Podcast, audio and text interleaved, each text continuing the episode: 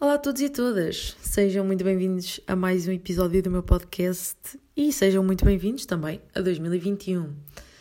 Bem, eu hoje trago uma temática um bocadinho diferente e extensa, mais extensa daquilo que eu costumo trazer. Eu estou a trabalhar nesta reportagem há cerca de três meses e é sobre pessoas em situação de sem-abrigo no município de Coimbra.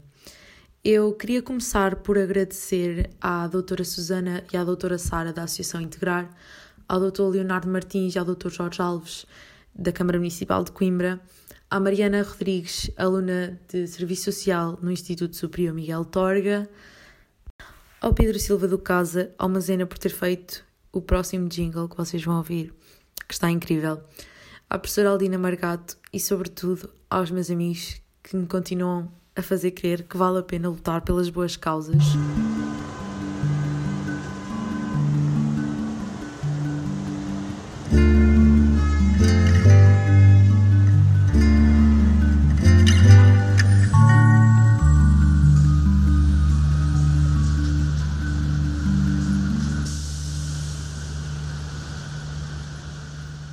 Bem, eu queria começar com uma contextualização.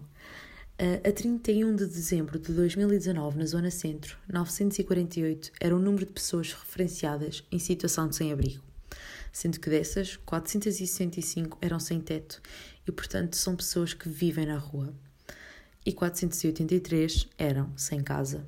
As pessoas sem teto ficam temporariamente alojadas num abrigo de emergência até que haja uma resposta contínua no meio definitivo os locais precários, como as fábricas, casas abandonadas, estações de comboio, edifícios devolutos, espaços essencialmente que não são frequentados, é onde podemos encontrar mais estas pessoas.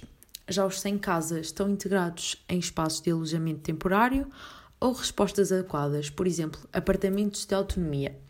De certeza que vocês já ouviram falar, mas o que acontece é que a pessoa pode ficar por um ano e depois, quando acabar o controle de prestação de serviços, pode renovar pelo mesmo período ou sempre que a equipa técnica o justificar.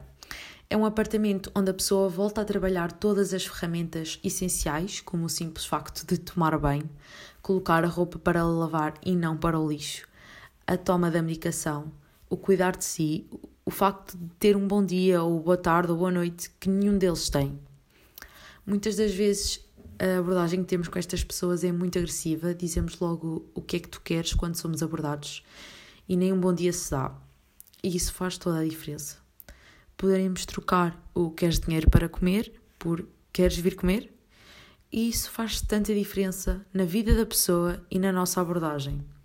Estas pessoas sabem que as equipas de rua cá em Coimbra estão num certo sítio e que, em caso de emergência, podem recorrer, nomeadamente durante a noite.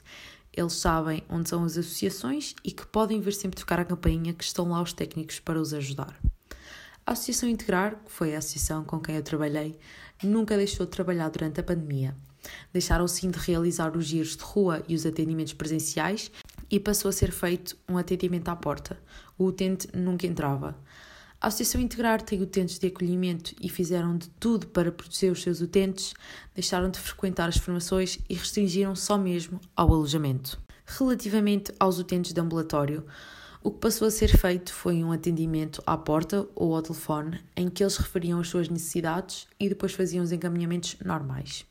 Foi um método que de facto funcionou, porque a associação conseguiu dar resposta às necessidades básicas, mas há questões complicadas que estão a falhar, principalmente na questão da saúde. Uma vez que estamos a falar de pessoas consumidoras de drogas que deixaram de ter consultas presenciais nas adições, pessoas com problemas relacionados com a saúde mental que estão a deixar de ser observadas pelos seus psiquiatras. Falta haver aqui uma. Há aqui um passo que tem que ser dado, claramente, que é muitos destes detalhes. Eh, e, portanto, a área da saúde mental tem que dar aqui um passo fundamental. Já, já estamos a conseguir que eles comecem a estar presentes na, no apoio de retaguarda, mas eles vão ter que começar a vir para a rua também. Ou seja, um, muitas vezes são as instituições que, por exemplo, pegam num, num utente destes e o leva à consulta. Uh, tem temos que começar a fazer ao contrário, ou seja, tem que ser o médico e o enfermeiro de saúde mental a vir à rua para apoiar esta, esta população. E no momento em que conseguimos isto, criamos uma mais-valia Um, pronto, e portanto essa vai ser, esse penso que é o passo, o passo que temos todos que dar em conjunto com, com a área da saúde.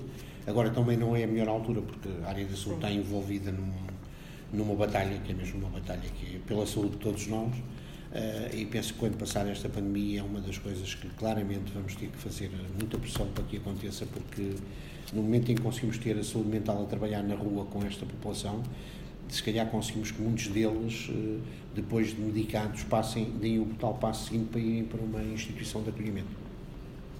Declarações do Dr. Jorge Alves, vereador da Ação Social da Câmara Municipal de Coimbra.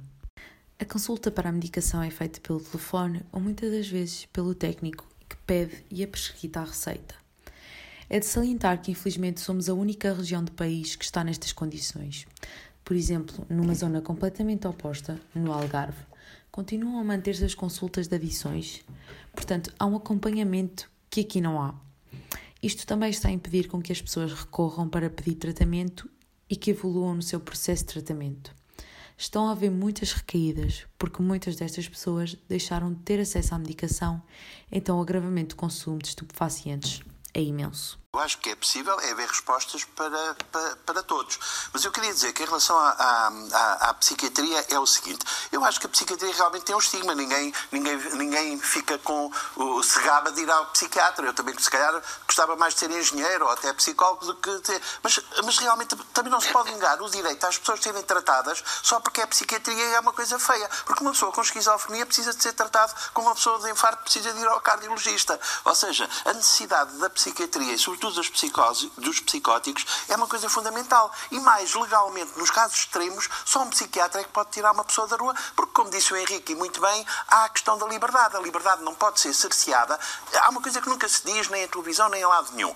É que, felizmente, Portugal teve muitas centenas de criminalização desta população e que agora não é crime. Não é crime ser sem abrigo. Mas em muitos países ainda o é. E só nas sociedades democráticas, que felizmente é a nossa, é que nós podemos viver em liberdade. E para retirar a liberdade tem que haver um motivo muito forte, que no caso da psiquiatria tem que ser uma doença extrema, como estava há bocado o Henrique a falar do caso da liberdade e muitos outros casos, e, e, e, portanto, agora, se é possível ou não, não é para um milhão de dólares, claro que é possível, é possível, uh, mas, mas temos que contextualizar. Para já, eu digo que se, não, uh, se continuarem a ignorar a psiquiatria, eu digo claramente, é impossível neste quadro. Estas são declarações do Dr. António Bento num debate sobre a condição de sem-abrigo no dia 26 de dezembro de 2019, na TVI 24.